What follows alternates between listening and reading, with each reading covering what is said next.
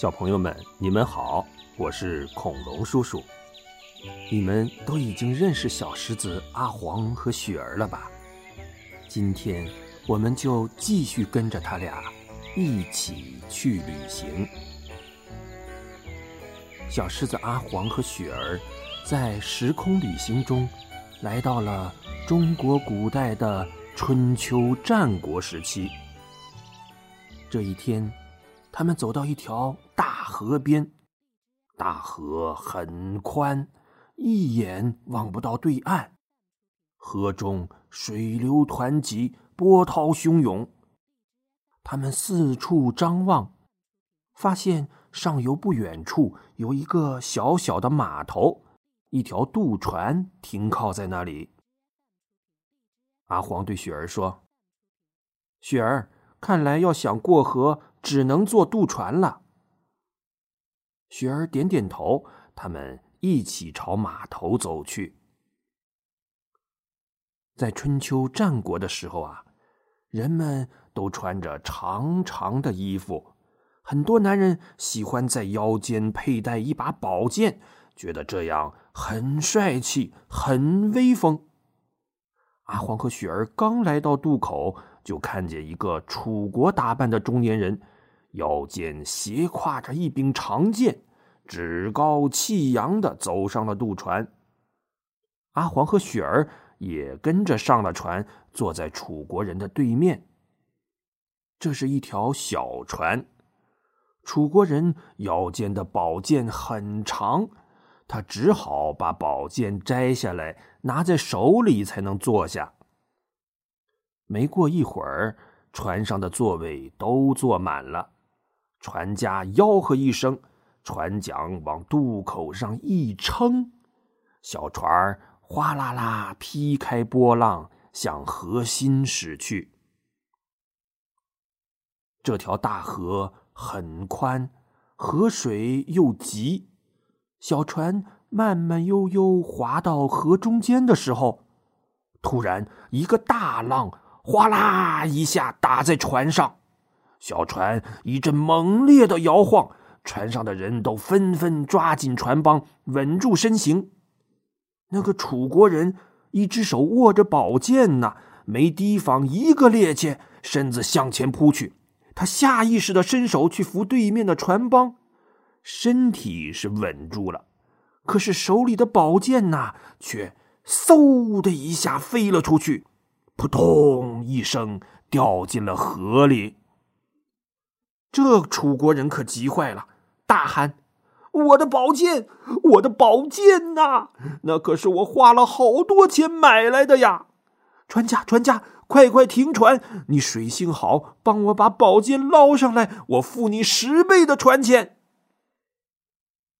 船家撇了撇嘴，一摆手说。那可不行，这里的河水这么深，这么急，我可不下去，下去连小命都没了。这楚国人急的呀，抓耳挠腮的。忽然，他拍了拍脑袋，大笑了两声：“哈哈哈，我有办法了！”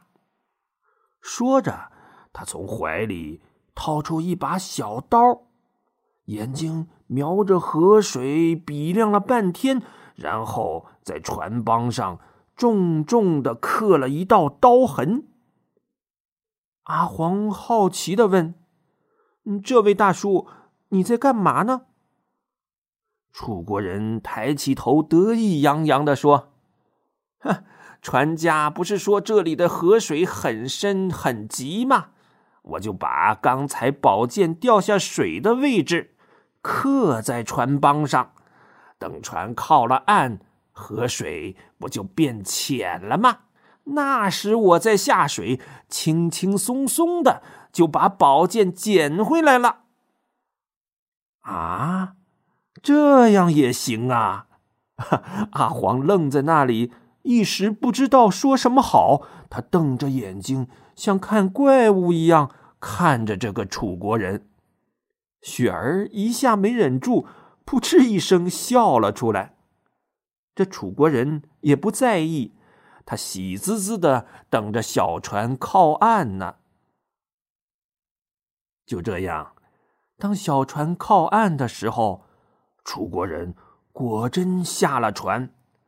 他趟着水走到船帮上刻线的位置那儿，弯下腰在水里摸来摸去，一边摸一边还嘟囔着：“诶，我的大宝剑呢？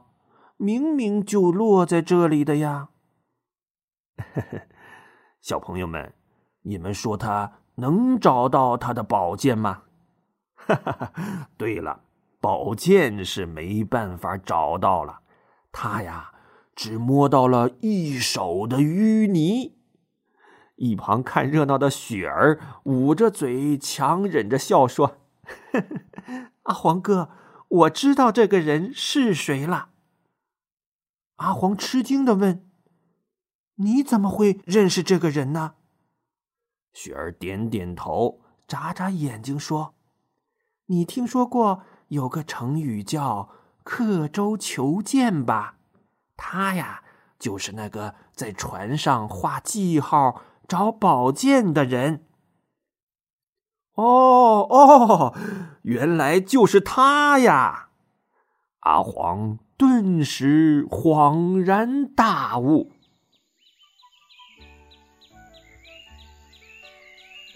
好了，小朋友们。